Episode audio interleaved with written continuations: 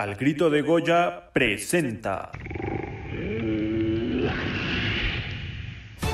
Hola amigos, los saluda yo, su amigo John Zuluaga. Bienvenidos a una, a una, emisión más de la sección Cumbre de Al Grito de Goya, las famosísimas AGDG News. Hoy saludo a mi amigo, al juglar oaxaqueño, una nutria. ¿Cómo estás? Buenas, buenas, Millón. Hoy traigo una de ocho columnas. Una investigación digna de tercer milenio que ni Jaime Maussan, papá. Ah, pues échale, tu pecho no es caja fuerte. Perdón, amigo, pero aunque sea lo exclusivo que es el news, esto irá directamente a AGDGTV para que estén pendientes. Híjole, juega. Ya me quedé intrigado, así que no se pueden perder a GDGTV esta semana, pero bueno, pues por lo pronto empecemos acá con lo que nos truje.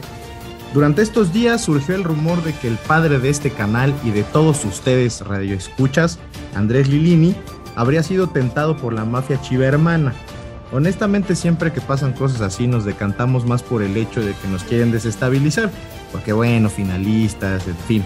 Pero Lilini es un ser tan misericordioso que salió a desmentir sin tener que hacerlo. Solo pienso en Pumas. Hay compromiso con Silva y no me voy a ningún lado. Me tendrán que aguantar fueron las palabras del otrora cajero de Banco Patagonia. Así que ahí les va la encuesta del día. ¿Por qué Lilini tiene haters?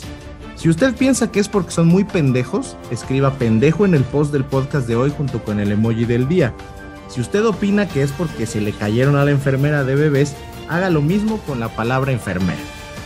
Difícil decisión en la encuesta de hoy, ¿eh? Creo que la pregunta es realmente si todavía quedan haters. En fin, en otra noticia de la semana, y agregaré que también se ha anunciado que se negocia ya en el Pedregal con Lilini para renovar hasta 2024. Ojalá que reconsideren y se extienda la oferta, no sé, algo conservador tipo 2124.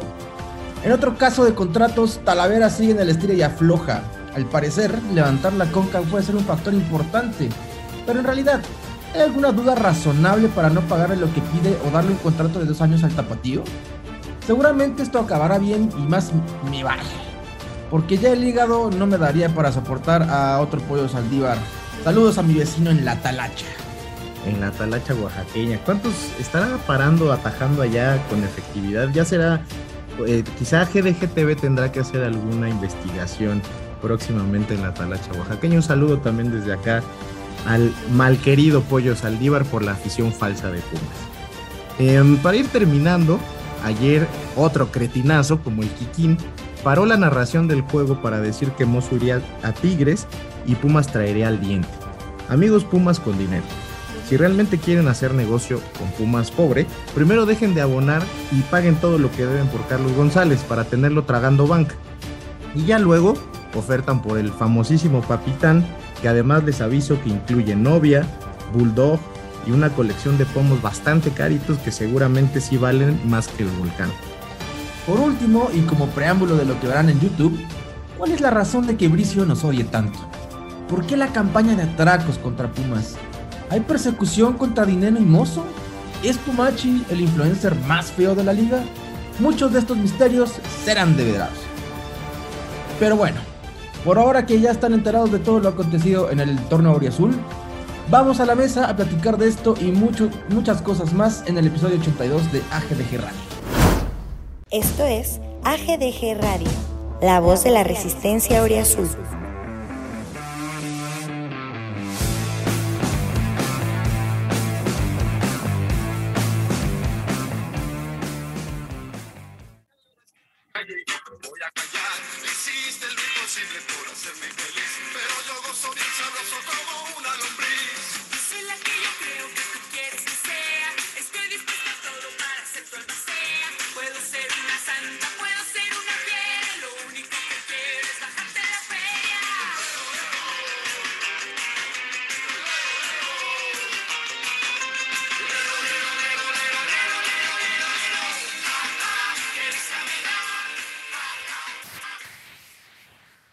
Lero, lero, lero, lero al culero de Bricio, que con todo y sus atracos se la sigue pellizcando. Aprovecho también para un lero, lero para el Monterrey, que se vino a encerrar a CU. Y pues porque nunca es malo, otro lero, lero para el Cruz Azul, que está fuera de Conca, ¿no? O sea que ahora sí fue pues una burla generalizada. ¿Cómo están? Bienvenidos al episodio 82 de AGBG Radio. Un gustazo estar por acá con todos ustedes después de otra actuación del lilinismo. Yo soy John Zuluaga. Y bueno, pues para empezar a platicar de eso, aquí está nuevamente una alineación impresionante eh, en este podcast. Así que empiezo como los veo. Primero veo por acá a mi queridísimo Don Goyo, que yo no sé en serio, si yo no puedo dormir en la Ciudad de México con el calor, no me imagino. Tú, bueno, yo tú por lo menos debes de tener aire. Yo como no tengo, pues abro la ventana, así que estoy todo picoteado por los moscos, o sea que no, aquí es perder, perder. ¿Cómo estás, amigo? ¿Qué onda, mi estimado John? Muy bien, muy bien. Aquí estamos ya de regreso desde el calorcito de Yucatán.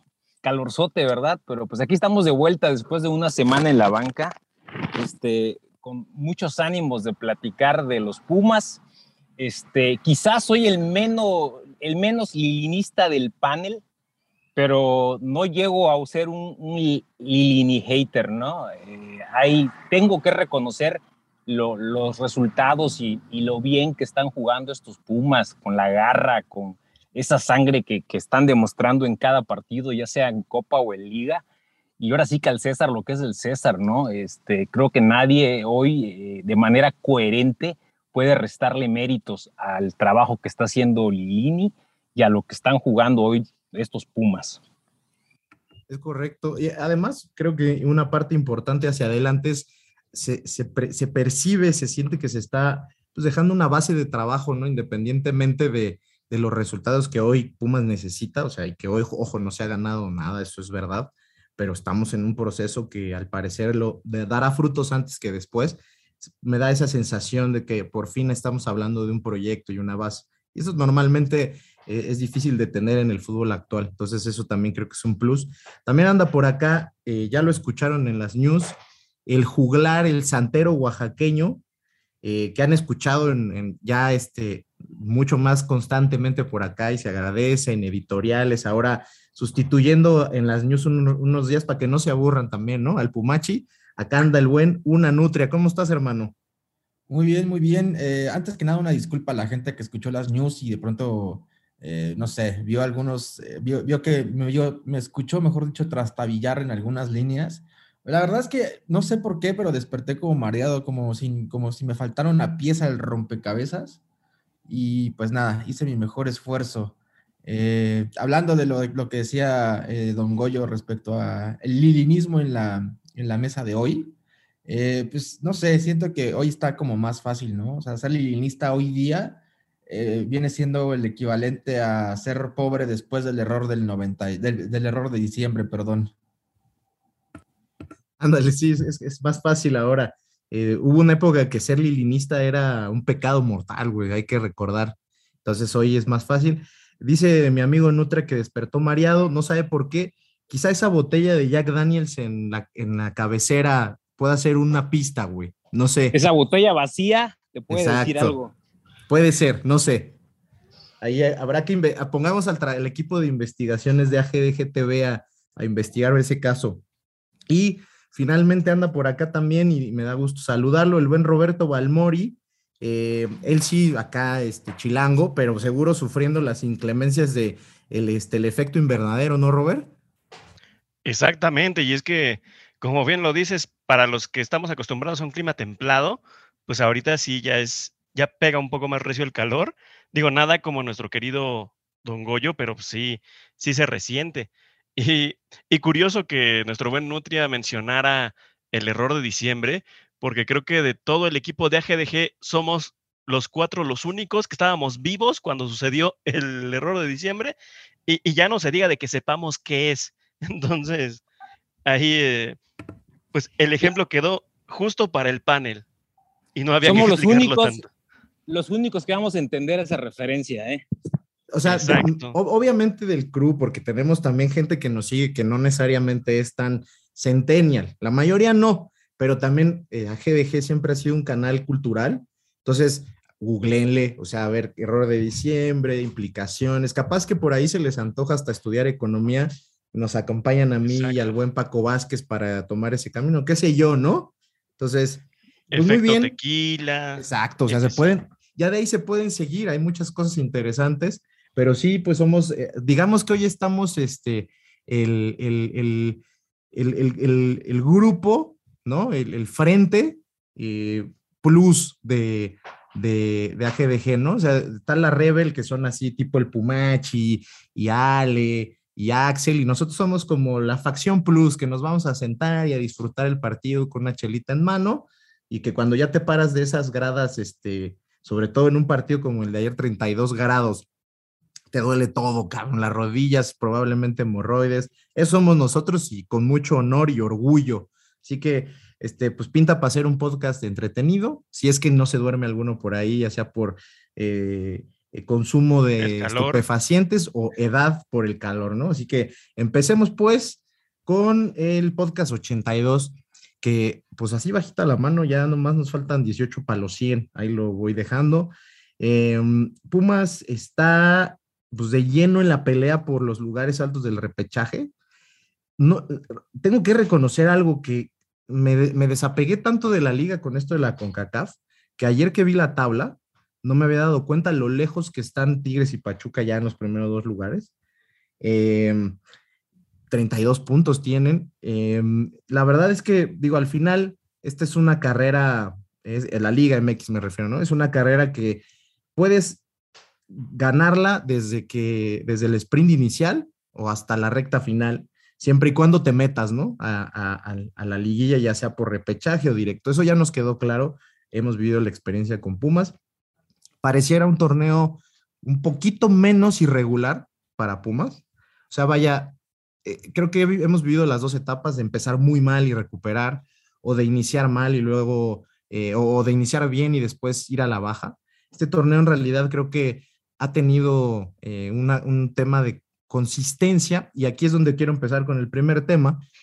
¿Qué tanto hoy, porque al final del día creo que sí ha influido, creo que es muy obvio en algunos temas como lo de ayer con Dineno, pero hay cosas que son más imperceptibles y que también han influido del arbitraje en algunos resultados que pudieron haber sido puntos y que Pumas estuviera más arriba, ¿no? Y que no necesariamente son la jugada más llamativa del partido, como una expulsión incorrecta, un penal, sino que también que es, es este, este tema de que el arbitraje se le carga mucho a Pumas en todas las divididas siempre son al revés, el criterio cambia muchísimo, ¿no? Una misma jugada para Pumas en el mismo partido a favor no se marca y para el rival sí.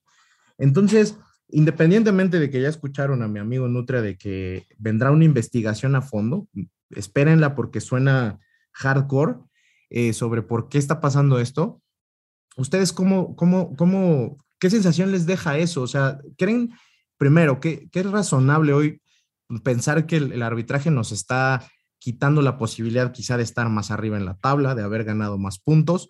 Em, ¿Qué opinión les deja, pues justamente el hecho de que estas jugadas tan llamativas, ¿no? por ejemplo, en este caso particular, lo de Dineno versus lo que pasó con Leo López en Puebla, siempre se marquen así, ¿no? ¿Cómo, ves? ¿Qué, ¿Qué, sensación te deja, mi querido Don Goyo? Pues como bien comentas, John, este, yo no soy muy dado a las teorías eh, conspiranoicas, ¿no? Y, ese delirio de persecución, pero en verdad que, la cantidad de señalamientos que hemos tenido, vamos a llamarles eh, dudosos o polémicos y que siempre se acaban marcando en, contra de Pumas, ha sido sorprendente. Eh, y, no solo lo opinamos nosotros, que, quizás nos gana el corazón y podemos decir que somos aficionados y que nos apasionamos y, vemos y las vemos todas a favor de Pumas cuando no es así, sino cada vez es más eh, eh, la, que se van poniendo de acuerdo, se van poniendo de acuerdo eh, todo el medio periodístico, deportivo, de que a Pumas se le va cargando la mano y hay una serie de señalamientos, casualidad o no, pero que siempre en estas jugadas eh, en, que están al 50-50 o, incluso eh, que por, se ve muy, muy eh, difícil encontrar la manera de, generar una roja como la de ayer, pues se termina castigando a Pumas, ¿no? Ahora sí que o, estamos hablando del equipo con la peor suerte arbitral de la Liga MX o hay algo más que no me atrevería ahorita a, especular qué pueda estar ocurriendo, pero seguramente una nutria eh, va a ahondar ahí en el abanico de posibilidades que puedan haber. Y sí, a mí, a mí se me quedó muy grabado ese partido contra los Tigres, que fue cuando el equipo pierde el invicto, se acordarán en la fecha 3, veníamos muy bien, veníamos enrachados, iniciamos la liga como pocas veces ganando, y ese partido eh, que se señaló un penalti bastante eh, dudoso o, la verdad se veía poco, no, no, estuvo tan claro de, Juan José, de Juan José Miguel sobre Guiñac y que finalmente provocó que el equipo perdiera, se perdiera el invicto y entráramos allá como en un bachecito que afortunadamente parece que, ya se dejó atrás, pero fue una jugada que, que, sí le golpeó al equipo, no solo al quitarle el punto que tenía, que era el punto del empate, sino que anímicamente eh, golpeó y provocó ahí una serie de resultados.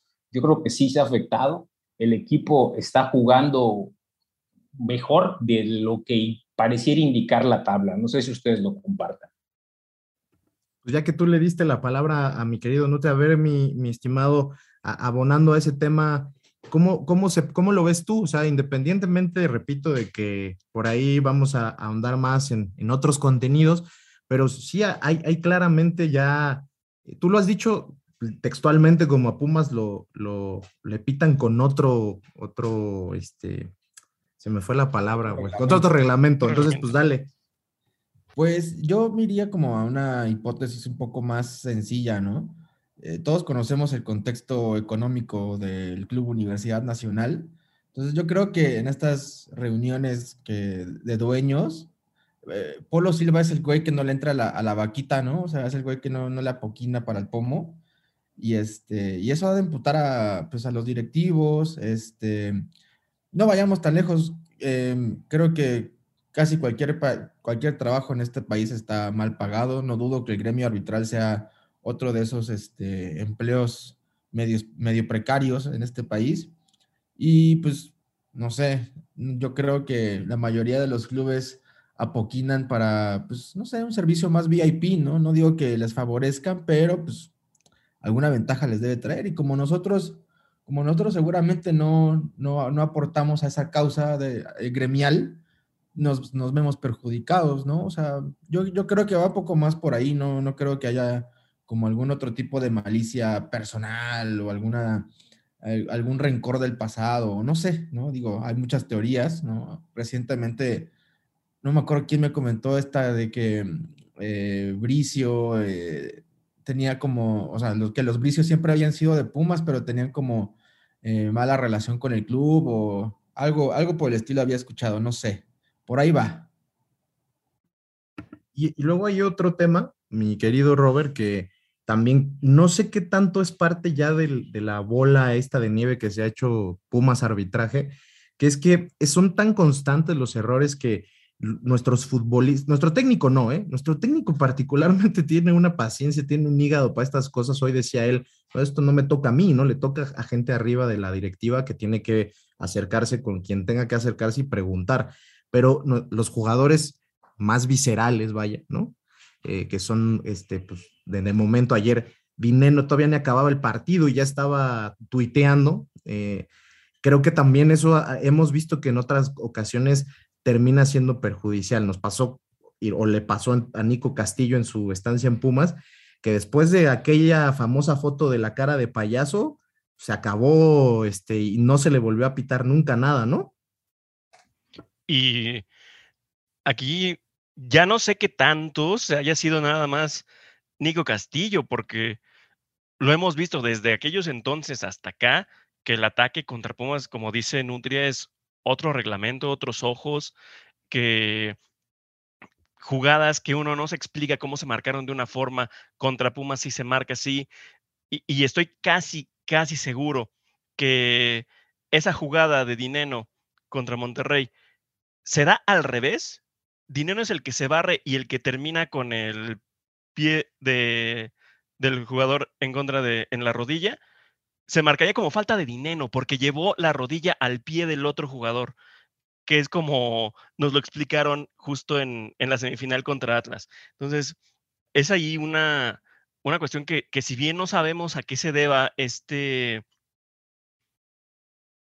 pues, y es que no sé cómo explicar este fenómeno que no es solo que las jugadas polémicas o las divididas se marquen en contra, que, sino que son cada vez más o jugadas tan sui generis, tan particulares, tan fuera de lo, de lo normal, donde pues, en realidad si en un choque ambos jugadores salen golpeados y si se marca de un lado o del otro está bien, pero cuando yo son cuestiones tan evidentes y son tan eh, reiterativas que, vaya, no es ni siquiera que que dijeras, pasa una una semana y luego pasan tres y luego la que sigue para como no, e, no evidenciar una especie de patrón, pero no, es, es muy seguido, es cada partido, cada dos partidos que lo vemos y, y al parecer ya empieza a calar un poco también dentro de la comisión de arbitraje, porque recordemos que,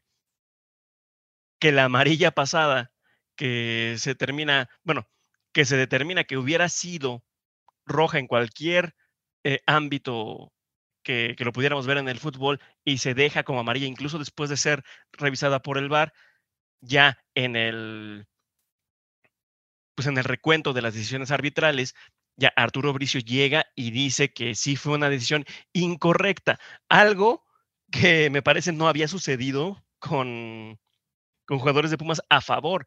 Y yo creo que ya era una cantidad tan importante de decisiones arbitrales que se van en contra del equipo que, que ya era imposible defenderla un poco más y, ya hubiera sido demasiada maroma querer eh, mascarillar esa. Ahora a ver qué pasa con esta decisión de dinero y que esperemos, como bien dices, que su pues sus publicaciones en redes sociales no vayan a afectar y que, y que de por sí vaya a seguir aún más tendencioso el arbitraje. Digo, no estamos asegurando a 100% que el arbitraje sea tendencioso contra Pumas, pero si se ve como pato, suena como pato y hasta hace cuac cuac, pues uno que puede pensar, ¿no? Y de repente dices que línea se mantiene muy ecuánime, pero también ya el día de ayer quedó en evidencia que hasta él le ha calado, porque si bien dice que son los de arriba los que tienen que estar eh, viendo ese tipo de cosas, también dice y acepta que el arbitraje nos perjudica, que no es la primera vez y, que él no se va a meter en eso porque él tiene que trabajar con los jugadores y con la técnica y demás, pero que sabe que hay algo ahí que no está funcionando de manera correcta y que pues es algo que a final de cuentas al equipo le viene eh, le viene a contrarrestar si bien juegan con mucho ahínco, con mucho ánimo y eso en ocasiones ha llegado a ser suficiente para sacar los resultados, también es cierto que los cinco partidos ganados, cuatro empatados y cinco perdidos que lleva el equipo hasta ahora, sería una realidad muy distinta con un arbitraje un poco más neutro, ya no digamos siquiera a favor, porque eso, eso creo que ya no lo veremos en, nuestras vidas. Eh, es, un tema de análisis, sin duda, porque Además, independientemente ¿no? de que Pumas pueda sacar los resultados, eh, claramente pues eh, termina siendo siempre cuesta arriba y, obviamente habrá momentos donde Pumas le dé, pero ayer pudo haber sido un 0-0, que la verdad es que hubiera complicado mucho el tema de la posición de Pumas en la tabla, ¿no? Eh, digo, tenemos un equipo que es, o sea, yo ayer lo, decía en el chat y, de verdad lo creo, creo que es un equipo que mentalmente es invencible hoy, o sea, no hay un escenario donde Pumas esté derrotado. Y la verdad es que eso, pues por supuesto que siempre hace una gran diferencia, pero no sé si este, esta cuesta arriba, pues justo ahora, en un, en un escenario donde Pumas está jugando cada tercer día desde hace un montón y que ya habíamos dicho en el podcast pasado, junto con Cruz Azul hasta antes de que nos la pelaran durísimo, ¿no? Creo que vale la pena decirlo siempre, ¿no? Y, con equipos europeos como el Real Madrid eran de los equipos que más habían jugado en el mundo. O sea, si es un equipo cansado al que le sumas tener que ir cuesta arriba con 10 jugadores, híjole, ¿no? Claramente debe haber resultados que Pumas no sacó, no obtuvo y que esto fue un, factor importante. No digo determinante, pero muy importante sí, ¿no? Entonces, pues eso creo que como primer tema no lo podíamos dejar de lado porque sí creo que llama mucho la atención, ¿no? Ayer la expulsión se da en la última jugada, en la última jugada del primer tiempo. Eh, se toma el VAR el tiempo de revisar el árbitro, de ir a la pantalla. Em, digo, yo no soy de tomar los argumentos de la gente que narra, porque la gente que narra, pues híjole, la neta es que afortunadamente hoy tenemos otros medios donde seguir juegos, como ir al estadio, pero ayer no fui y me tocó escuchar y decían, es que no, la jugada no, eh, no, amerita y creo que se iban por la tangente, ¿no? La realidad es que aquí creo que es mucho más fácil que eso, ¿no? Hay parámetros similares, o sea, eh, y era lo que Dineno ayer argumentaba en redes, una igualita, ¿no? un pisotón, me parece, de Jansen Acevedo, se marcó penal a favor de Monterrey, ¿no? Entonces, cuando tú te das cuenta que los criterios eh, siempre son distintos a la hora de marcarle a Pumas, ya ir, o sea, ya argumentar sobre la jugada, de si, si lo pisa, de si la jugada él lleva los tachones en el piso, da lo mismo, porque, o sea, claro que eso sucedió, pero es que hay un argumento que no se está tomando en cuenta, es que normalmente los, los, los, los criterios con Pumas cambian, cambian drásticamente. Lo vimos y siempre va a ser un tema que yo no me voy a cansar de decir aquí, no me importa. lo que pasó la semifinal pasada, a los ocho días en la final eh, se marcó algo completamente distinto con un resultado parecido, ¿no? Un, codo en la cara sí, sí se marcó como una falta de expulsión, cuando en nuestro caso no se marcó como falta, no se marcó como un penal, no se expulsó y a la siguiente jugada echaron a dinero.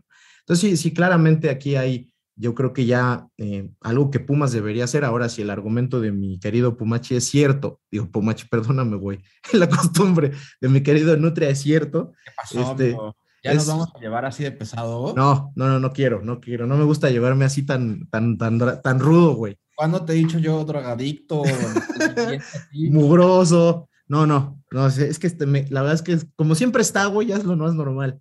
No, como tú dices, güey, si, si esto es un tema que, que tiene que ver con que Pumas no le entra la vaquita, pues preferible no hacerlo, clara, claramente está. Ya tenemos otros gastos más importantes como pagarles a nuestros jugadores y a, a la botarga de Goyo, pero pues es algo que, como dice Robert, con lo que cerró su intervención, que pues no va a cambiar en el corto plazo, ¿no? Así que pues estamos batallando contra ya no 12, contra 15, porque pues en el bar hay tres pelados más, ¿no?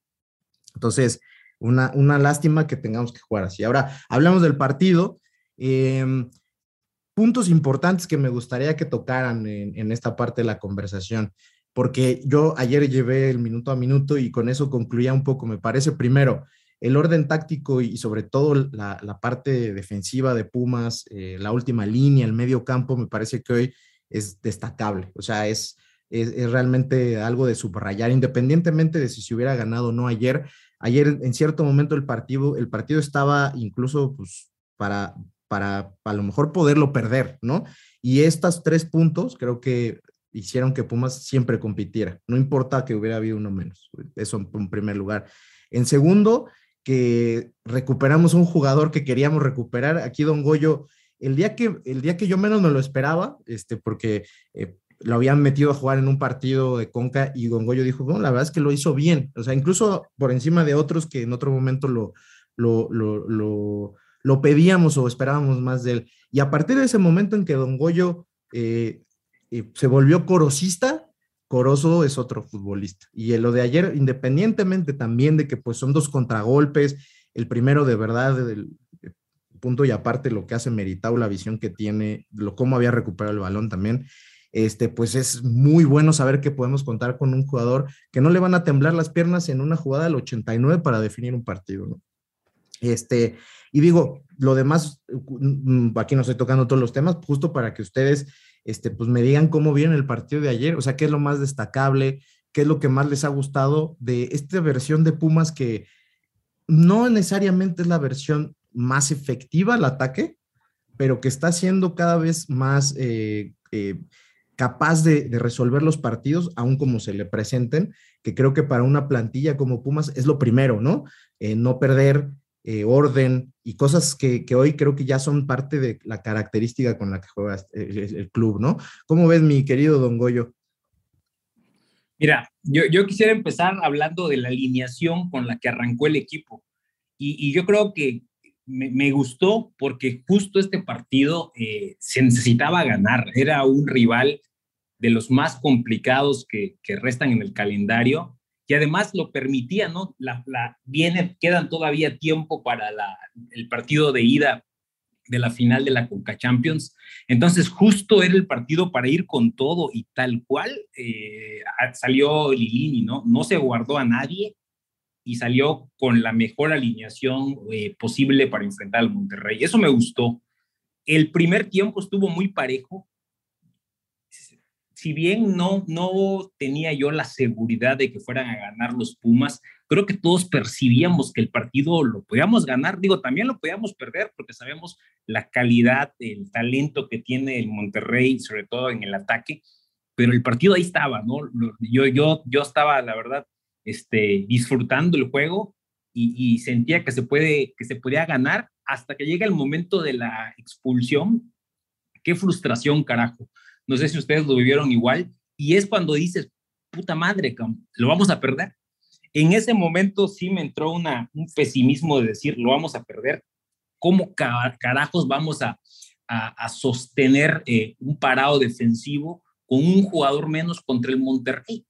Y cuando empieza el segundo tiempo, la verdad, todos mis respetos al, al trabajo defensivo de Pumas, cómo lo ha mejorado era algo que durante mucho tiempo criticábamos, lo mal que defendían, lo mal ubicados que estaban, lo mal que marcaban, y hoy eh, es una maquinita muy bien aceitada el sistema defensivo del equipo, y, empezando por la base que es este, Talavera, ¿no? Desde cómo los para, cómo los ordena, cómo les transmite seguridad, es realmente este, de reconocerse lo que, ha, lo que ha mejorado este equipo, sobre todo a la defensiva. Sea, les le aguantamos al Cruz Azul 25, 20 minutos con un jugador menos eh, en, la, en la final. Un Cruz Azul que también tiene una plantilla bastante importante y que se dejó ir con todo y bien paraditos atrás. Y yo ahora le aguantamos 45 minutos al Monterrey, que tampoco canta mal las rancheras, y en verdad que eh, sorprendente, ¿no? Eh, cuando estábamos en los últimos minutos, pues el punto ya me, eh, tenías esa sensación de, no es lo que necesitamos porque eh, lamentablemente estábamos quedándonos ya fuera de la zona de repechaje, necesitábamos los tres puntos, pero dado como se había eh, desenvuelto el partido, no parecía malo. Y cuando llega la jugada de, de, Corozo a, pase de Meritao, este, eh, yo creo que todos los que estaban en el estadio y los que nos tocó verlos desde nuestra casa estallamos cada quien en su lugar, ¿no? Fue una combinación de sensaciones de, de que a pesar de todo el, el, el, entorno, eh, habíamos logrado eh, darle la vuelta, revertirlo y volver a sacar el resultado. Los cambios fueron adecuados, acertados. Eh, esa, esa estrategia de poner a Corozo como último jugador en el ataque, cuando quizás otros de, eh, directores técnicos hubieran apostado por reforzar el cerrojo defensivo para asegurar el cero, eh, habla mucho de la ambición que tiene Lilini que le transmite al equipo, ¿no? Y al final, pues tuvo su recompensa. La verdad que son de esas victorias que, que siempre se te van a acordar por el cómo se consiguió, la manera y cómo sobre todo un día en, la que la afición había eh, respondido como respondió, con un estadio casi lleno, eh, fue un, un, escenario hermoso para, para que se viviera este partido. Sí, lo, lo, que dices de las emociones del juego, haz de cuenta yo, güey. Estaba, dije, va a caer, ahorita va a caer, se ve que Pumas está jugando mejor, con 11 contra 11 bien. Después me dio ese pinche bajón que dije, no puede ser, cabrón. Frustración es la palabra, literalmente, claro. Y luego en el gol de, de Corozo, el primero es igual. Me paré en la ventana y me pegué un grito sabroso que hasta mis hijos vinieron a ver si todo bien. Así que eso, cuando eso pasa, sé que algo bueno pasó, ¿no? Este, mi querido Nutria, te veo alzando tu, tu garrita. Es correcto, es que si no se me van, se me van las ideas, se me, se me amontonan y, creo que tenía muchas cosas que comentar. Eh, la primera es que eh, algo dijo Don Goyo por ahí que, que, me puse a pensar en eso y lo pensé desde el partido incluso. Eh, lo de ayer fue como el peor eh, escenario que, que, se nos podía dar más allá del resultado, ¿no? Es decir, eh, como lo decía Don Goyo contra Cruz Azul, tuvimos que remar media hora con uno menos, es decir, con todos los jugadores de campo haciendo eh, un esfuerzo extra y con kilometraje de más. Y ahora otra vez remarle 45 minutos con 10 hombres, ¿no? Es decir, y, además con, el, peor clima posible, ¿no? Eh, es un desgaste innecesario el que, el que tuvo que afrontar la plantilla eh, el día de ayer. Y, y, justo por eso como que a veces da para pensar o da para sospechar el tema del arbitraje, ¿no? Lo comentaba eh, con mi hermano el otro día, que también le va a los Pumas, em, que el tema del arbitraje, por ejemplo, contra Cruz Azul, eh, posiblemente no sea justamente para favorecer o, sí al Cruz Azul, pero creo, le dije que tenía que ver, o, digo, poniéndonos en este plan ya de sospechosismo y terraplanismo casi casi, que, que tenía que ver mucho más con que Pumas no, no pudiera recibir la vuelta de, la final en, en, Ciudad Universitaria, ¿no? Y ahora esto, esto de, de, la expulsión de dinero creo que tiene que ver más con, pues ahora, ahora corran y ahora chinguense más, ¿no? Otro apunte que quería hacer que me quedé pensando cuando, cuando lo dijiste así a, a, medias respecto al tema de los partidos jugados y la comparación con otros clubes como el Real Madrid, ¿no? Me quedé pensando y dije, bueno, las diferencias entre el Real Madrid y Pumas son sutiles, ¿no? Es decir, mientras el Real Madrid tiene un hotel en, su, en, en Valdebebas para cada uno de los futbolistas, donde seguramente tienen como alguna crioterapia donde pueden este, recuperarse y estar al 100 para el otro día. Aquí en Pumas, pues seguramente tenemos que llenar un tinaco con tres bolsas de hielo y meter de, a tres o cuatro futbolistas este, por tanda, ¿no? Para ver si los podemos recuperar para el siguiente partido. Es decir, no solo competimos con un plantel limitado, sino seguramente también competimos eh, pues con, con, una tecnología sí, medio limitada, ¿no? Es decir, yo he visto que, que en cantera tienen, tienen su, crioterapia, ya quitando la broma, pero no es como que puedan, puedas meter muchos futbolistas al mismo tiempo, ¿verdad? Entonces, híjole, no sé, eh, creo que también hay que aplaudir mucho, eh, además del trabajo táctico de Lilini, creo que el trabajo de, del cuerpo técnico, de del preparador físico de Pumas, eh, merece, merece un reconocimiento aparte, ¿no? Lograr mantener esta plantilla como la está manteniendo tan, a, tan competitiva y a tope merece sin duda un reconocimiento y un aplauso. Y para como apunte final respecto al partido de, Monterrey y tal, yo quisiera aprovechar el espacio, que no lo hice ayer en Twitter, para cagarme, y valga la redundancia, en el cagón de Víctor Manuel Bucetich.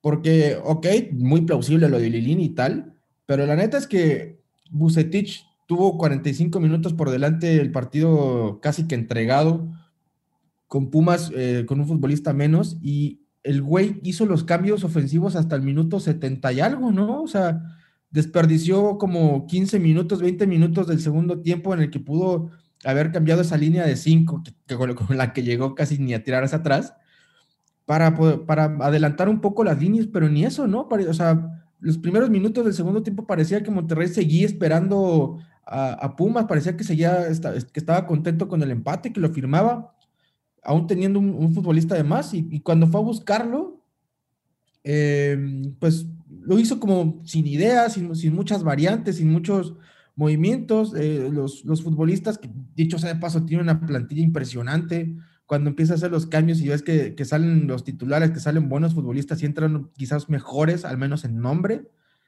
eh, pues al menos a mí me dio un poquito de envidia. Digo, qué poca madre, ¿no? Este güey tiene para meter un plantel B y, y seguir siendo competitivo. En fin, eh, teni teniendo todo a favor, ratoneó, cagó y encima tuvo eh, la indecencia de ser cero autocrítico en la conferencia de prensa. Salió a decir que eh, pues que había dominado a Pumas cuando pues, creo que tuvo un tiro a puerta, ¿no? Este, que, que las acciones como que lo favorecían a él, que, que, ellos perdieron el partido por errores y no por aciertos de Pumas, no por un buen planteamiento de Lilini. Incluso se dio el lujo de decir algo así como de que él estaba rotando porque sus, futbolistas estaban cansados. Dije, ¿qué? Pues ¿cuántos torneos juega Bucetich, no? En qué etapa de la Conca Champions va. Yo sé que ha ganado muchísimas y tal, pero no sé, con un plantel tan vasto y jugando un torneo de dónde mierda saca que tiene que rotar futbolistas. En fin, técnico cagón, cagón un poco sobrevalorado, diría yo, y qué chingón que ayer vino a encerrarse, a perder y a demostrar quién realmente es como técnico. Fíjate que un poco también el héroe, el héroe es por eso, güey, ¿no? O sea, ¿cómo es posible? Yo, yo ayer lo decía y no sé si está claro, pero, o sea, un equipo donde metes en un cambio, ¿no? Ese es un cambio de tres jugadores y los tres jugadores que entraron son seleccionados nacionales. O sea, o han sido en alguna parte del proceso vigente, ¿eh? no antes. Eh, y lo haces ya como después de haber perdido, como dices, 25 minutos. Y, yo puse, eh, te repito, ayer llevaba yo el minuto a minuto y puse que había ratoneado Monterrey. Y por allá le me dijo, no, no ratoneó. Güey, un equipo como ese, que no salía 11 contra 11, ¿eh? que no sale a proponer el partido, ratonea. Por supuesto que ratonea. Y la otra cosa que dices, que estoy muy de acuerdo, es que parte del tema táctico, físicamente, mentalmente obviamente, ¿no? Pero físicamente, en un momento donde yo lo decía con, mucha constancia, cada, casi cada ocho días, que había que revisar el tema del preparador físico de Pumas, ¿no? Porque teníamos cada ocho días a jugadores con, lesiones en Pumas musculares, ¿no? De un tiempo para acá hemos visto menos eso y sobre todo con la carga de trabajo, creo que hoy es a destacar, como, como dices, y creo que es importante en, pues, al César como lo que es del César, como decía mi buen Don Goyo, ¿no? Mi estimado Robert, eh, yo creo que hay muchas cosas que se pueden destacar, como ya tocó varios puntos eh, eh, Don Goyo, también Nutria. Yo, yo adicionalmente te, te preguntaría, para, para después, bueno, este partido pues va a ser una serie de media semana, ¿no? Parte de, esta, de estos tres juegos de, de, semana completa, vamos a decir. tomando en cuenta este, esta primera conclusión que es y que yo estoy de acuerdo también, que este juego contra Monterrey era donde no podías prescindir de tus jugadores clave, porque bueno, pues era el partido quizá más difícil y el más lejano a la final de ida de Conca Champions.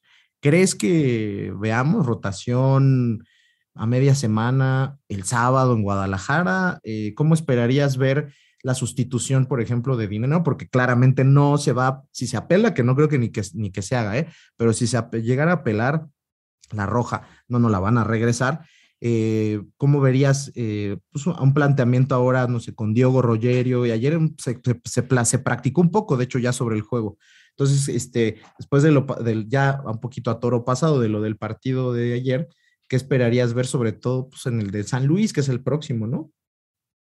Sí, y que, que yo creo que sí vamos a ver bastante rotación, pero yo la vería un poco más ya pensando en Chivas el fin de semana, porque pues, digo, ahorita tienes el compromiso contra San Luis, que no es, no va a ser nada fácil, de hecho ya nos lo demostraron un par de veces que, que tienen jugadores muy específicos que pueden sacar muy buenos resultados, el caso de, eh, el caso de Bertrand, por ejemplo, que, que va a ser una verdadera amenaza para el equipo de Pumas y que pues evidentemente vas a tener que dosificar pensando en que precisamente el, aspecto físico va a ser el, pues el diferenciador clave de cara a la final de ida de Conca Champions, porque lo que estamos esperando es que Seattle Sounders venga a morirse por la altura, por la contaminación, como le pasó al New England Revolution,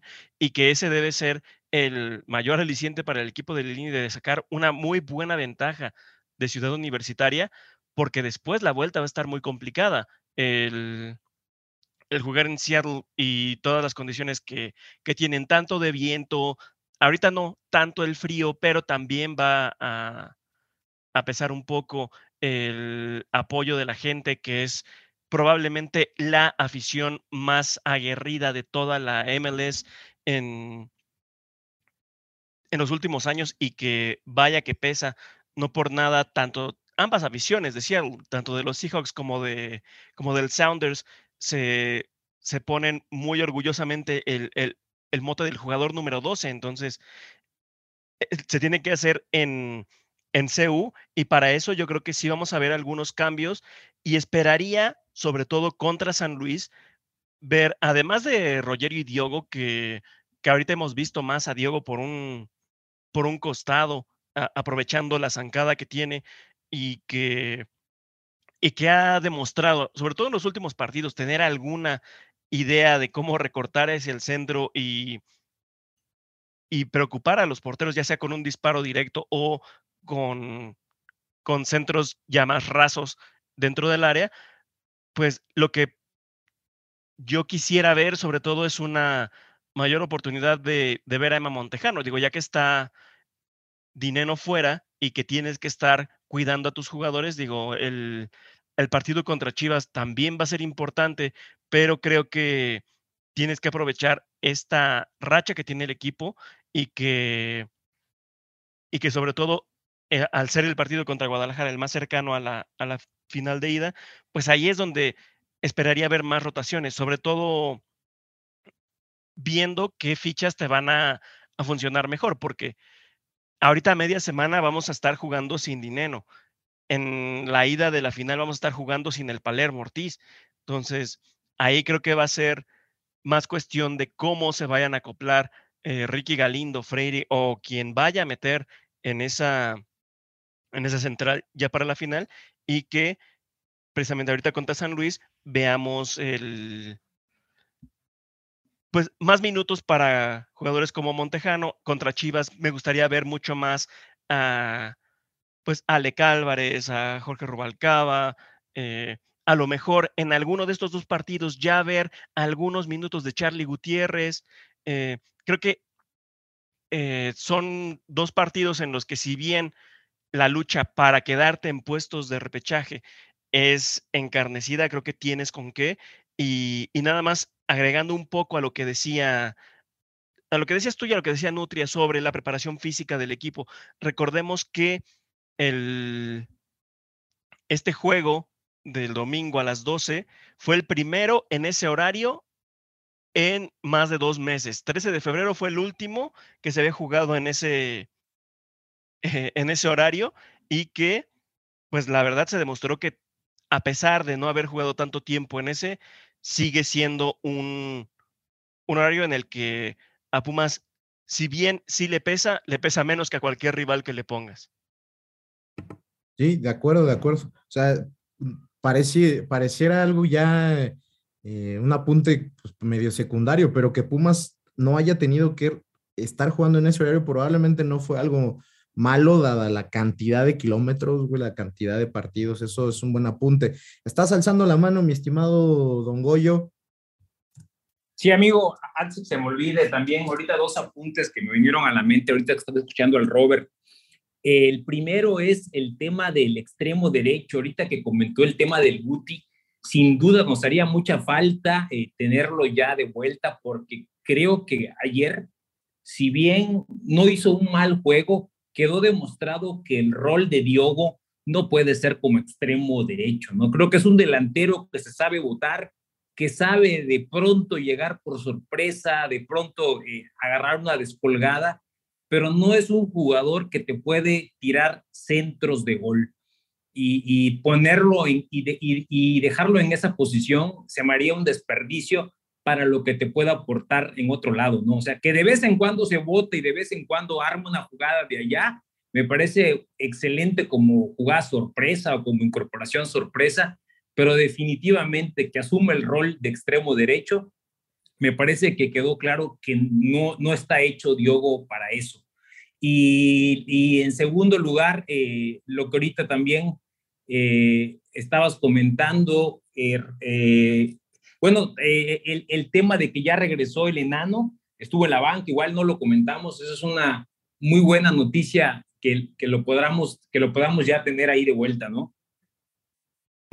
Fíjate que son cosas que, que llegan hasta en el momento justo, pareciera, ¿no? O sea, ayer ya estaba ahí el enano, que probablemente quizá con otro partido, a lo mejor hubiera tenido minutos. Ayer no estaba Guti en la banca, que habría que empezar a, también a tomar en cuenta que de los jugadores que llegan lesionados hay un tema, no sé si, no sé si la palabra es adaptación, pero sí es claro que el trabajo no es solo es físico en ese caso, ¿no? También hay un tema mental, vienen de haber tenido lesiones fuertes, volver a entrar al, alto rendimiento, ¿no? A los putazos, vaya, eh, no es tan sencillo, pero sí creo que ya empezar a ver, sobre todo de cara al tema liga, ¿eh? ¿eh? porque creo que ninguno de los dos casos está registrado para Conca Champions, ahí ya no hay manera, pero aquí eh, tener esos dos pues, refuerzos, ¿no? De, cara a la parte final del, del torneo, uno que puede hacer perfectamente el trabajo que venía haciendo, de hecho, ¿no? Y, ser un, un revulsivo o, jugar en lugar de Fabio, que hoy lo está haciendo muy bien, pero el, enano con otras características. Y lo que dices, ¿no? Ayer lo de, lo de Diogo, pues se vuelve hasta para hacer bromas, pero el tipo es un, o sea, es lo del sacrificio de Diogo no está en cuestión. Yo decía el, el podcast pasado que si la evaluación de Diogo dejamos de, enfocarla en goles, que bueno, porque por cómo vemos o dónde está jugando, y la vemos en ese sacrificio, en esa ida y vuelta, está ok. Pero si va a jugar en una posición donde debe servir, donde debe de, asistir, y, pega unos centros que le vimos en su momento, pues ya a jugadores tipo Brian Ravelo, vamos a poner ejemplos pendejos, este, pues no te sirve de nada. Y eso sí creo que puede ser la, llavecita de, acceso para que empecemos a ver otra vez al Guti. O inclusive la verdad es que hoy eh, con la posibilidad de la rotación que debe darse, y aquí igual, eh, digo, yo sé lo que Don Goyo piensa en ese tema, ¿no? Y sobre todo porque en partidos pasados lo, habíamos comentado, pero la parte de la rotación, eh, pues yo creo que no va a estar en cuestión en el partido con Chivas, ¿no? O sea, una alineación parecida a lo que vimos en Puebla pudiera ser. con San Luis quizá incluso en algunas posiciones particulares, tampoco estaría descartado. Mi querido Nutria, eh, y ahí un poquito nada más para, para ponerle eh, punto final a esa parte, independientemente de si el buen Mongoyo quiere hacer algún apunte adicional, eh, la, la, parte de las rotaciones de, de, Lilini quizás ha sido de las partes cuestionables, ¿no? hasta el partido de Puebla, donde realmente con la necesidad de, de encarar al 100% un partido trascendental, vimos una alineación alternativa que compitió, que lo hizo muy bien, que también no, ojo, también en ese juego el arbitraje fue clave para que no sacaran los tres puntos. Eh, ¿Podríamos esperar algo así? ¿Te gustaría, sobre todo de cara, repito, eh, a, una parte final del torneo donde va a ser exigente eh, sacar puntos? Hoy estamos a, muy poquitos puntos de asegurar repechaje, pero creo que después de haber visto lo que pasó en torneos anteriores, tratar de calificar en la parte de arriba del repechaje, recibir la primera ronda de, de, cuartos de final, este, no sé, eh, todavía hay manera de alcanzar ciertos puestos, ¿no, güey? Entonces, ¿qué tan importante puede ser eh, ese tema de la rotación? ¿Qué jugadores te, esperarías ver en estos partidos que vienen?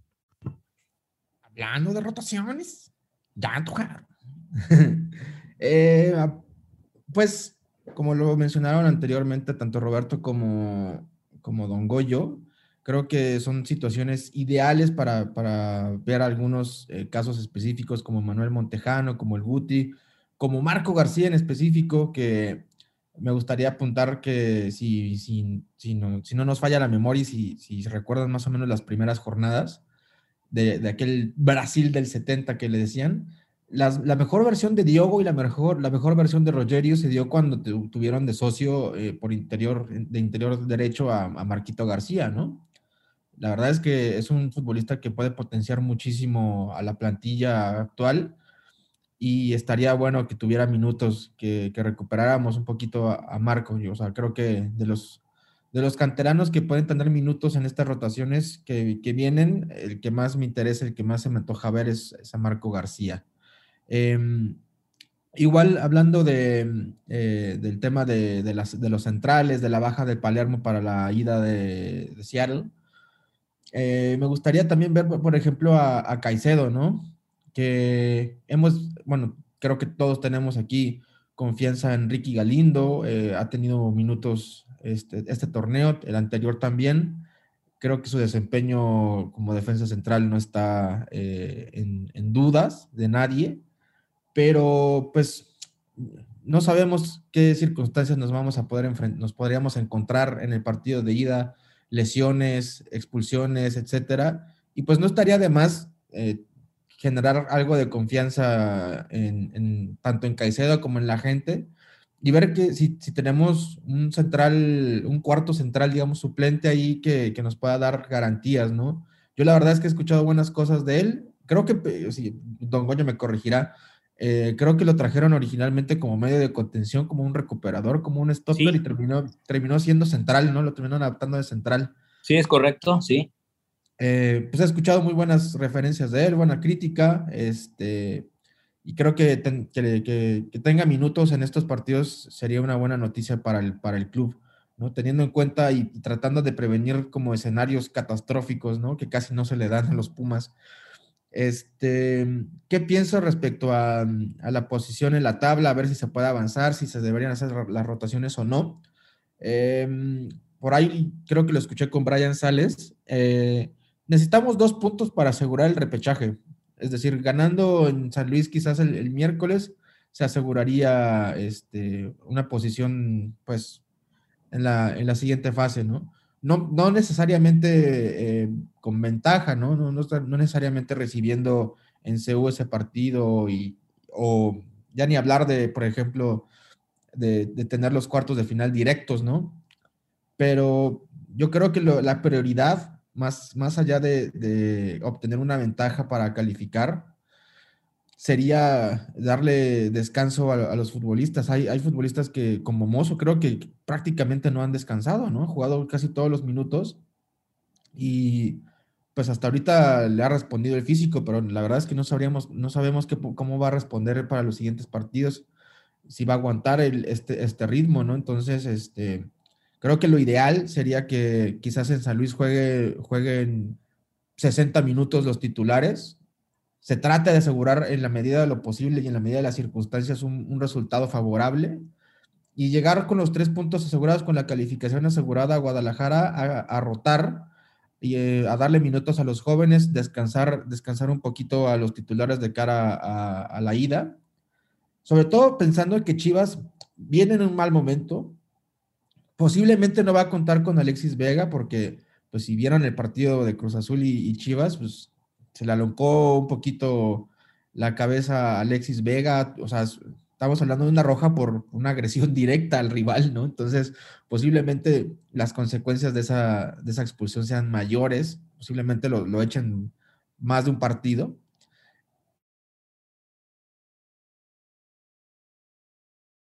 Y todos sabemos, o sea, no hay que ser ningún del talento de Alexis Vega para generar hacia el frente, ¿no? De ahí en fuera, a pesar del renombre de, algunos de de sus futbolistas, es un plantel eh, que, por lo menos respecto a su plan de juego, es medio limitado. Entonces, si hay algún partido ideal, idóneo, digamos, en algún escenario eh, más o menos eh, agradable para, para, la rotación sería justamente contra Chivas, ¿no? Que los futbolistas jóvenes, que los canteranos lleguen con la menor presión posible de sacar un resultado.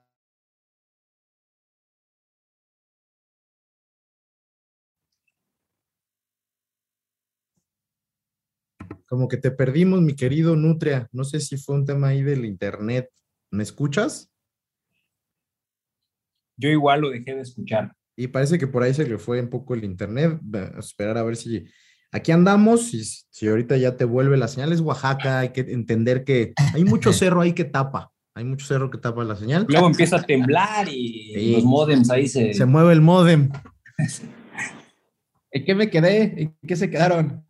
Es que yo no sé, cada uno creo que lo. No sé si todos nos cortamos al mismo tiempo, güey. Sí, sí, estabas hablando y yo creo que es un, enfoque que compartimos todos de que el escenario ideal para darle esa rotación al equipo es el juego contra Chivas, por, por el timing en el que llega, porque es justo antes del partido de ida de las semifinales y porque todavía podrías tirar algo de, de, titulares y tirar algo de, de, pesos pesados para este partido contra el San Luis. Como tú dices, ¿no? A lo mejor sí rotando dos o tres posiciones nada más, y, si sacas el resultado, yo creo que es bastante alcanzable. Digo, como dice Robert, no es ningún flan ni es ningún eh, rival fácil, pero tomando en cuenta lo motivado que vienen estos Pumas, yo creo que con esos dos o tres jugadores que roten, eh, se puede sacar el resultado y entonces sí, ya rotas con más confianza en, Guadalajara, dejando ahí como a Dineno como el, el referente, porque Dineno no va a poder jugar este, este próximo partido en San Luis y entonces sí llegas con todo el equipo al 100% para la ida contra, contra el, Sounders, ¿no? Sí, sí, supongo que por ahí me quedé, ¿no? Sí.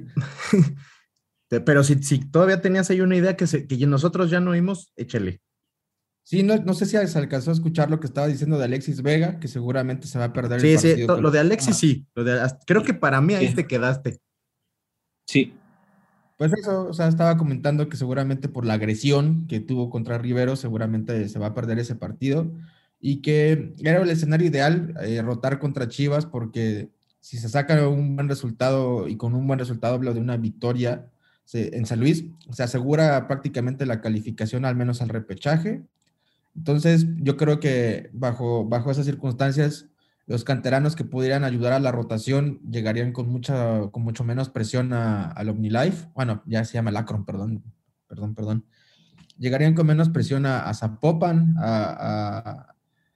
y pues nada, o sea, que jugarían seguramente con mucha menos presión, sin la necesidad de sacar un resultado favorable, que no, eso no quita que, seguramente se, se vayan a plantar de forma competitiva y que, pues, como, como dijo Don Goyo, ¿no? Es, el partido más cercano para a, la final de ida y Chivas atraviesa un muy mal momento a pesar de que ganaron en, el Azteca recientemente, que cambiaron de, técnico y a pesar del renombre de, de, varios de sus futbolistas, el plan de juego que, que se les suele ver ejecutar o tratar de ejecutar en el campo es bastante limitado. Es decir, si hay algún equipo al que se le puede ganar o se le puede competir con jóvenes y, se puede sacar un buen resultado es justamente Guadalajara. Ahí, fíjate que ahorita estaba viendo, porque estamos claros lo que hay esta semana, ¿no? Eh, y los puntos sobre, en Pachuca se vuelven, creo que lo más relevante. Por lo tanto, si todavía tienes esa aspiración eh, de liga y no llegar los últimos dos partidos que son más complicados por el entorno de la final de Conca Champions, el de San Luis es clave, es clave, ¿no?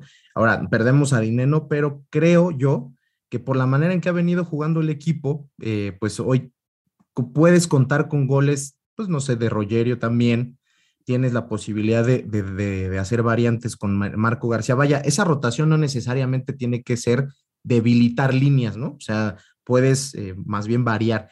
Y, sí, o sea, aunque el juego de Guadalajara puede ser importante, la rotación te puede dar para ir a tratar de sacar pues el punto, eh, creo que el equipo lo, ha mostrado, o sea, que, aunque aún sí ser, como decía yo la, semana pasada, el equipo más profundo en banca, eh, han, han, respondido jugadores, ¿no? O sea, ahí tienes ya la posibilidad de contar con un lateral izquierdo, un lateral derecho, otro central, todos de cantera, y adicionalmente darle movilidad y rotación a los de adelante, que ahí tienes algunos jugadores interesantes que quizá lo que necesiten son más minutos, nada más, ¿no? Y puedes irlos afinando de cara a la parte final. Y después de Chivas está un partido que en el papel puede ser complicado porque es contra uno de los líderes del torneo, que es Pachuca, y, eh, pero lo recibes en CU, donde tradicionalmente la verdad es que Pachuca, pues es hijo, ¿no? O sea, yo creo que puedes jugártela toda a sacar esos últimos tres puntos y va, ¿no?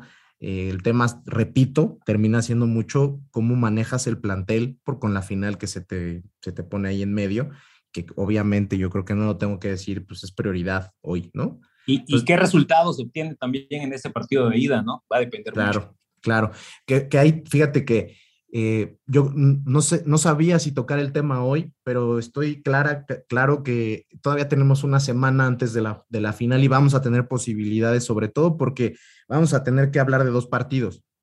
Decía yo, bueno, la otra semana podemos grabar hasta después del juego de, de Conca Champions, pero yo creo que no, yo creo que deberíamos tomar en cuenta que habrá dos partidos que hablar de liga y, y ese partido donde, en ese podcast, el 83, donde podamos platicar un poco más a detalle de lo que pasó en estas dos jornadas de media semana y de fin de semana, dar a empezar a hablar un poco más de esa ida, donde el tema de la ventaja que decía Robert, ¿no? De poder tener un partido donde puedas irte con, no, no con tranquilidad en una final, difícilmente puedes utilizar ese adjetivo, pero sí irte eh, a, a, un estadio complicado, pues con el trabajo hecho en tu casa, ¿no? Que además pinta para que pueda ser un escenario así, dadas las condiciones de una defensa de un equipo de MLS, que hay que decirlo, dadas las exhibiciones que ha tenido Pumas en orden defensivo y esperar que Dineno siga respondiendo en el torneo que se le prestó y se le dio con mucha facilidad, ¿no?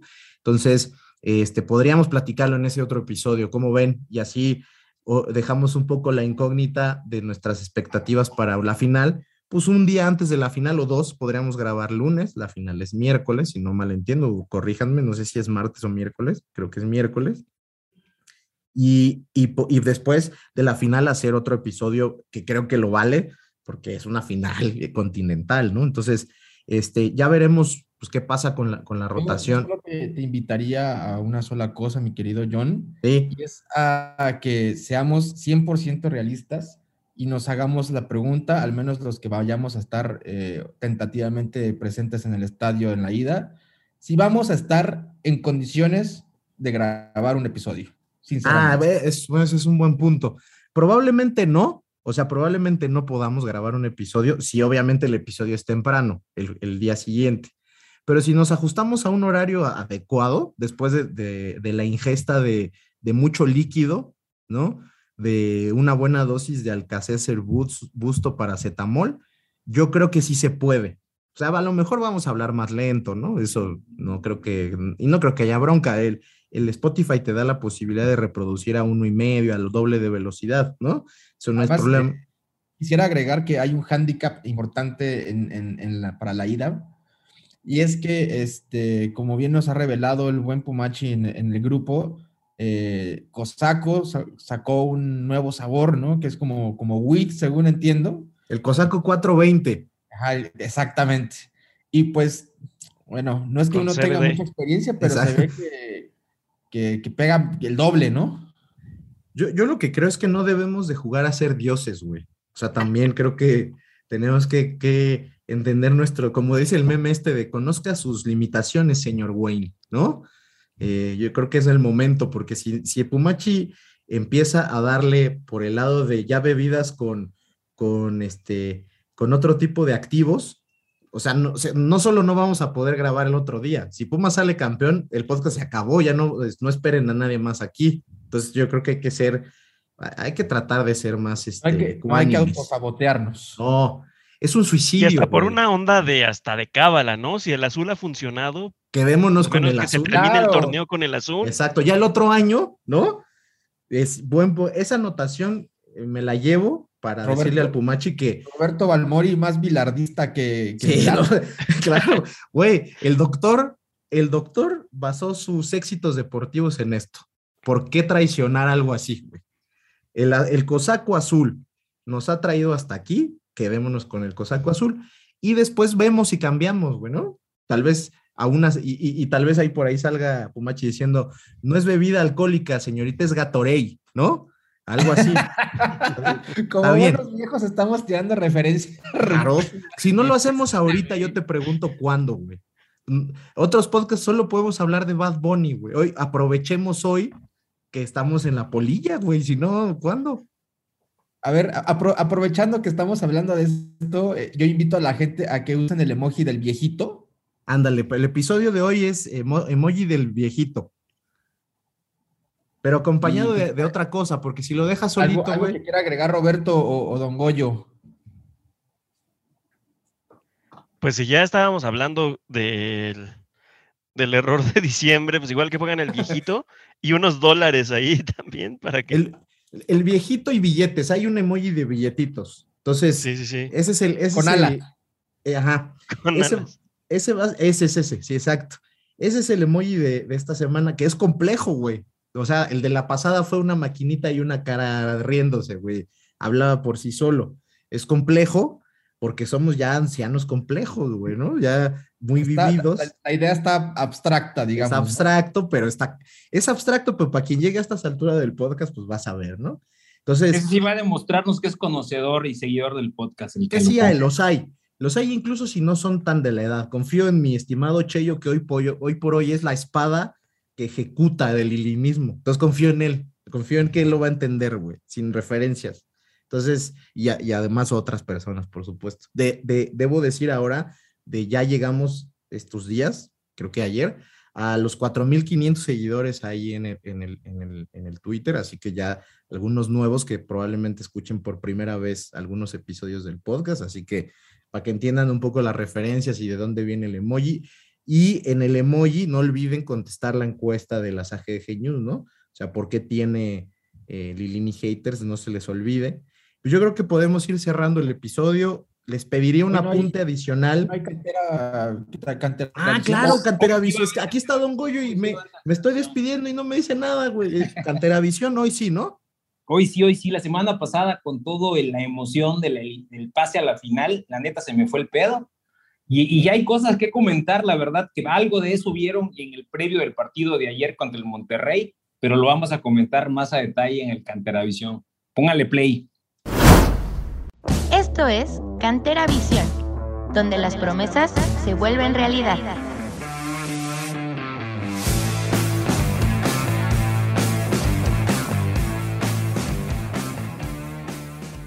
¿Qué onda mis amigos? ¿Cómo están? Bienvenidos a una nueva edición de Cantera Visión, después de haber estado ausentes en una semana en este su bello y bonito podcast al grito de Goya.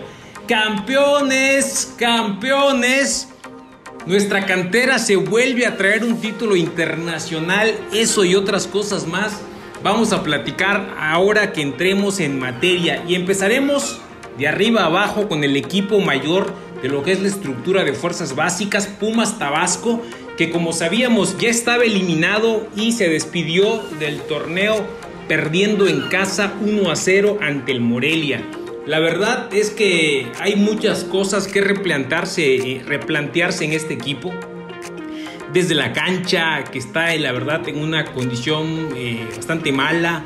Los viajes que, que viajando cada semana es un peso muy grande para este equipo así como los muchos refuerzos que hay que por una parte ni son prospectos reales para llegar al primer equipo, ni hacen una diferencia para que este equipo tenga un mejor funcionamiento. Seguramente la directiva, el cuerpo técnico y los inversionistas tabasqueños se tendrán que reunir para darle la vuelta a este proyecto de Pumas Tabasco y que pueda rendir frutos de, destacar en lo que ha sido este torneo, pues el desempeño que tuvo nuestro lateral derecho Pablo Benevendo, de 22 años, que jugó 14 partidos y fue de los elementos más destacados.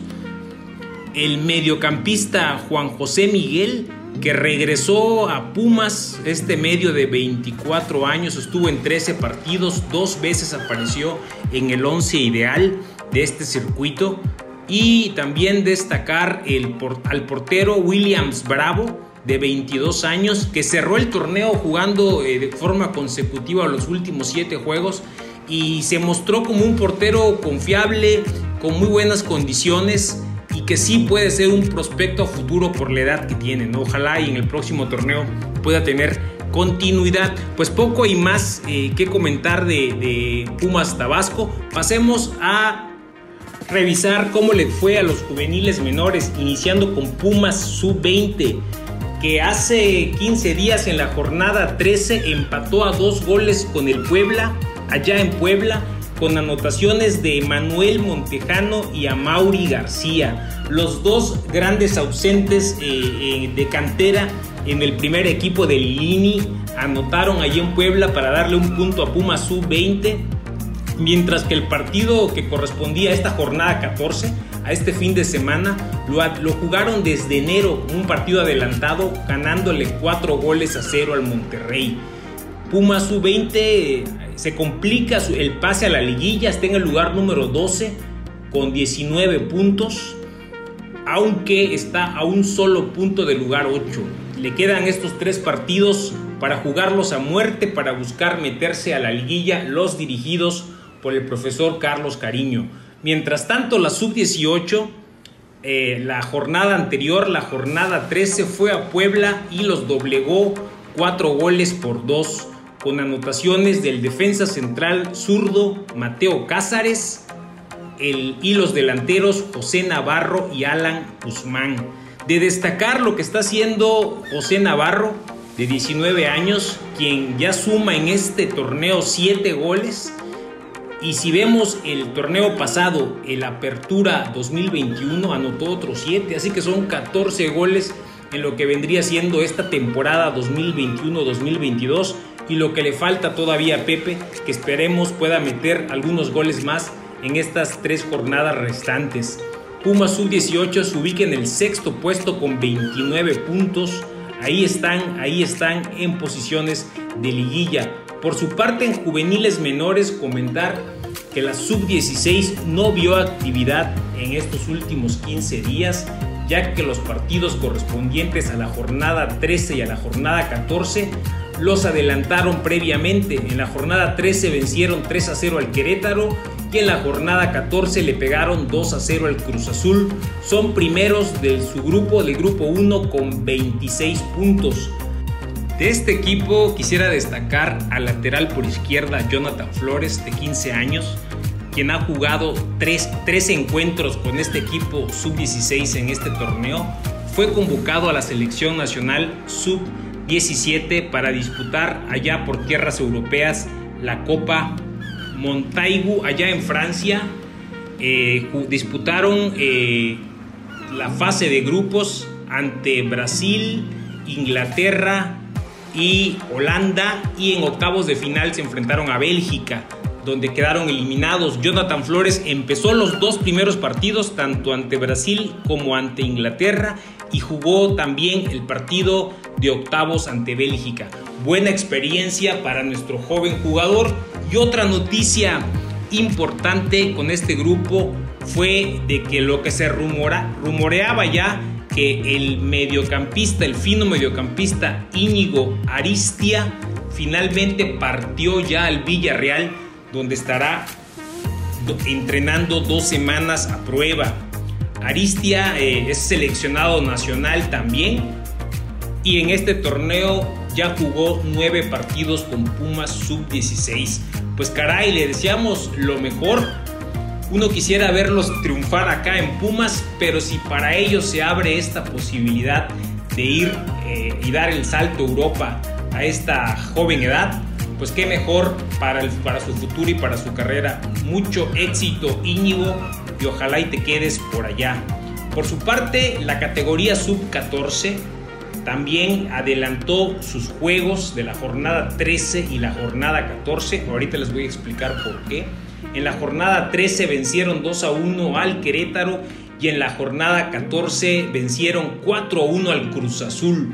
Y estos partidos los adelantaron porque nuestros Pumas Sub 14 viajaron a Frisco, Texas para disputar la Generation Adidas Cup 2022, participando en la categoría 2007. Tuvieron una buena participación. En la jornada 1 vencieron 3 goles por 1 al Colorado Rapids con anotaciones de Austin Vázquez, Mario Sánchez y Diego Contreras. En la jornada 2 cayeron un gol por 0 ante el New York Red Bulls. Y en la jornada 3 le ganaron al River Plate argentino dos goles por uno con anotaciones de Leonardo Hernández y Diego Contreras. Con esto consiguieron su pase octavos de final donde enfrentaron al Valencia ante los que desafortunadamente cayeron. Fue una experiencia muy importante sin duda para estos Pumas sub 14 que encabezan en la liga local, encabezan el grupo 1 con 13 partidos jugados y 31 puntos. Eh, a continuación hablaremos de nuestras Pumas sub-17 femenil, que tuvieron eh, una muy buena jornada, vencieron en la jornada 14 tres goles por cero a los Gallos Blancos del Querétaro con anotaciones de Nelly Alemán, Ana Mendoza y Keila Alvarado, mientras que en la jornada 15 fueron y le pegaron al Cruz Azul tres goles por uno con anotaciones de Luz Sánchez, Abril Aguirre y nuevamente Keila Alvarado que se volvió a ser eh, presente en el marcador y ya suma seis goles en este torneo con lo que se coloca como la líder goleadora de estas Pumas, seguida muy de cerca por la delantera Nelly Alemán que suma cinco tantos. Mucho futuro también en Pumas femenil. Y por último, y no menos importante, los campeones. Los Pumas categoría 2008, que vendrían siendo algo así como una sub-13, viajaron a tierras mundialistas a disputar la Copa Internacional Mina Cup y con muchos equipos de gran renombre mundial, nuestros Pumas, y me llena de orgullo decirlo, se trajeron el campeonato. En la fase de grupos se enfrentaron a los Wolves de Inglaterra y los derrotaron tres goles por uno anotaciones de Santiago Vigueras, Antonio Herrera y Héctor Guzmán. Después en la jornada 2 se enfrentaron al equipo local Fursan Hispania de Emiratos Árabes Unidos y los vencieron 3 goles a 0 con anotaciones de Héctor Guzmán, Humberto Mancilla y Uciel Galván. Y en la jornada 3 vencieron dos goles por uno al City Football Club con anotaciones de Antonio Herrera y Santiago Villeras. En las semifinales se enfrentaron al equipo austriaco el Sturm Graz y los vencieron dos goles a cero con anotaciones de Antonio Herrera y Humberto Mancilla. Y por último, en la gran final se volvieron a enfrentar al City Football Club y los derrotaron dos goles a cero con anotaciones de Humberto Mancilla y Uciel Galván. Pues muy destacada actuación de nuestros Pumas categoría 2008, donde además quedaron campeones de goleo Antonio Herrera y Humberto Mancilla y el título del mejor jugador se lo llevó Santiago Vigueras, también de nuestros Pumas. Mucho futuro de esta camada de jugadores. Estos Pumas que hoy son sub 13, son quienes estarían disputando el próximo, la próxima temporada, la categoría sub 14 aquí en la Liga MX. Pues siempre es lindo eh, ganar en estos torneos pero sin duda lo más importante es el aprendizaje y el crecimiento que adquieren nuestros jugadores cuando salen del entorno local, cuando se enfrentan a otra clase de equipos, a otra clase de estilos de juego y lo que les aporta esto en su crecimiento personal. Pues esto ha sido el Canteravisión de esta semana, nos extendimos un poquito más de lo que hubiera yo pensado, pero creo que ha valido mucho la pena. Pues muchas gracias, como siempre, un abrazo y hasta la próxima. Ahí está Canteravisión, que además tenía, ayer don mi querido Don Goyo, eh, se, le, se le dio un reconocimiento al campeón, ¿no? De sub 14 o sub qué era, sí, sub 14, ¿no? Sub 14, sí. Que, que la verdad me, me, acordé, ayer que lo vi, porque no lo vi en vivo, sino que vi después, en, creo que en el resumen de medio tiempo que había sucedido, tuve una, un regreso de esos así como tipo el meme de Ratatouille, de que regresé como a mi infancia, y yo me acuerdo que muchas veces que yo fui al estadio con, con mi papá de chavito, me tocó ver premiaciones a equipos representativos de Pumas, de, de niños que habían salido campeones en algún torneo internacional, o a los equipos de Pumitas que ya habíamos en algunos episodios hace mucho tiempo hablado de esa época en que Pumitas jugaba partidos al medio tiempo, que ponían no sé cuántas canchas, jugaban casi todas las categorías, y ahí andaban los morritos corriendo. Este, la verdad es que me tuve así como un regreso a ese pedo. Nada más me faltó que salieran caminando con el, con el puma, ¿no? Como antes le hacían. Este, y qué bueno que eso empiece a pasar. Quiere decir que se están haciendo cosas correctas. Así que por supuesto ustedes saben que cualquier tema de cantera y referencias en ese sentido, o sea, no hay nada mejor, no hay nadie que sepa más que Don Goyo, que es producto exclusivo de Al Grito de Goya, así que no olviden reproducir Cantera Visión cuando al señor se le antoje grabar, porque cuando se emociona, pues no hay, ¿no? Así. Así tal cual, amigo. Ya te veo un cosaco por eso. Exacto, pues ahí está, eh, nos lo esperemos pronto. No se les Ahora, olvide. ojalá que este, la próxima semana tengamos un episodio que, que, demuestre mucha tranquilidad, que estemos tranquilos porque para la liga vamos firmes y esperando ya el momento del silbatazo inicial en CU. Probablemente esta semana, quizá mañana, quizá el miércoles, boletos, ¿no? Que queremos este, pues, armar algo en conjunto de los que puedan estar acá, ir y, y ojalá que podamos conseguir todos. Ya es una final, ya sabemos que ahí de repente los que no nunca han ido, pues van a ir y algunos que les regalen pues van a estar para la selfie, entonces va a ser difícil, más difícil que otros juegos, así que haremos todo lo posible por llevarles las exclusivas desde el estadio con esos famosos audios que le gusta grabar el Pumachi, que graba entre 30 y 40 y siempre ponemos uno porque todos los demás sería un insulto a sus castos oídos ponerlos entre tanta maldición y chupada de huevos que se manda a hacer ahí, ¿no? Entonces, pues yo creo que podríamos terminar este episodio, a menos que alguno de ustedes tenga algún apunte adicional. Ninguno, amigo, solo agradecerles a todos los que nos han escuchado y nos y, y, siguen haciendo más grande y el podcast favorito de toda la podcastosfera Puma. Así es. Muchas gracias, don Goyo, por andar por acá. Te dejamos para que te refresques eh, de alguna forma. No sé si todavía estás durmiendo en alberca, ojalá que sí. Este, sigue tratando de, de contener ese calorón y gracias por habernos regalado un ratito por acá. Un gusto, amigos, estar de vuelta y escucharles a todos. Gracias, un abrazo. Mi querido Robert, pues igual un abrazote, gracias por andar por acá. Ya platicaremos a detalle de la, de la final ida, que eh, podríamos incluso darle una revisadita y ahí te invito a que me eches la mano, güey. Estuve yo viendo el fin de semana el partido de Sounders, para, digo, para que es conocer al enemigo, se aventó toda la alineación de suplentes y perdió en Miami a ver si, a ver qué vemos esta semana de actividad por allá y platicar algo ahí en la siguiente semana. Pero por lo pronto, muchas gracias por haber estado por acá, hermano. Hombre, claro que sí, ahí estaremos viendo qué tal va, cómo va preparando precisamente ese partido, porque sí, nosotros muy pensando en la final de la Conca Champions, pero ellos también. O sea, la banda del Sounders también está con todo pensando en el primer título de un equipo de, la MLS, entonces no va a ser nada fácil, ahí lo vamos a estar checando.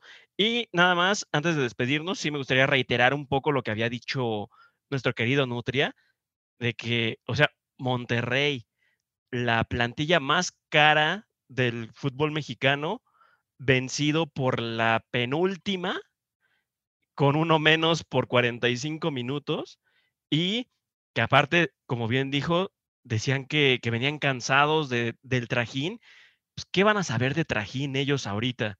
Y, y pues bueno, un gusto como siempre estar con ustedes y como bien ya dices, vamos a estar platicando un poquito de, de lo que viene para la final y pues vamos ahora sí que contra los 15 o contra los 20 que nos salgan en cada partido, pues ahí vamos a estar los Pumas de encima de la lilineta. Correctísimo. Mi querido Nutria, pues igual, de agradecerte, por supuesto, haber estado por acá hoy en las news y este, por la invitación, ¿no? A que estén pendientes esta semana para el siguiente episodio de AGDGTV, a ver qué, a ver qué sale, ¿no? Sí, por favor, que, la, gente que nos está escuchando, por favor, apoyen ese proyecto. La verdad es que, eh, pues, aunque echemos guasa, tratemos de hacer comedia y tal, es un contenido bien difícil de, grabar, de escribir, de producir, de editar. Y la neta es que valoraría, valoraríamos mucho su, vista, su like, su comentario. Entendemos que hay, hay limitaciones y que a veces las cosas no salen como queremos, pero poco a poco en cada episodio tratamos de, de renovarnos, de tener mejor equipo, de hacer mejor las cosas y tal. Y este, y pues nada, apoyen, apoyen porque la neta, este, somos John y yo, güey. O sea, básicamente somos los güeyes que nos estamos partiendo el hocico haciendo eso. Y este, sería muy gratificante que, que apoyaran ese proyecto. Y nada, este, hashtag el, el cosaco del lilinismo es azul. Correcto, no se les olvide eso, porque yo ya neta, dijiste bilardismo y dije, esta ya debe ser la cábala, así que ni se le vaya a ocurrir al pinche Pumachi llevarme chingadera de esa de mango porque se la aviento, cabrón. Ya eh, tiene que ser azul. Y le reitero, no se les olvide el emoji de esta semana, viejito y dinero volando para, para rememorar este podcast que es el de promedio de edad más alto definitivamente de probablemente los 82 episodios, ¿no? Así que este, pues ahí, quedó el episodio 82 de, de, de, AGDG Radio. Gracias por acompañarnos otra vez.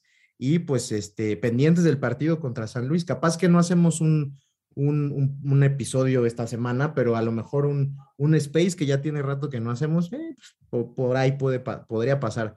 Pues un abrazo a todos, me despido, yo soy Jonathan, que estén muy bien y nos escuchamos la próxima semana. Nos vemos, adiós. Chao. Esto fue AGDG Radio, la voz de la resistencia Azul. Recuerda seguirnos en nuestras redes sociales, arroba al grito de Goya en Facebook, Twitter e Instagram. Adiós.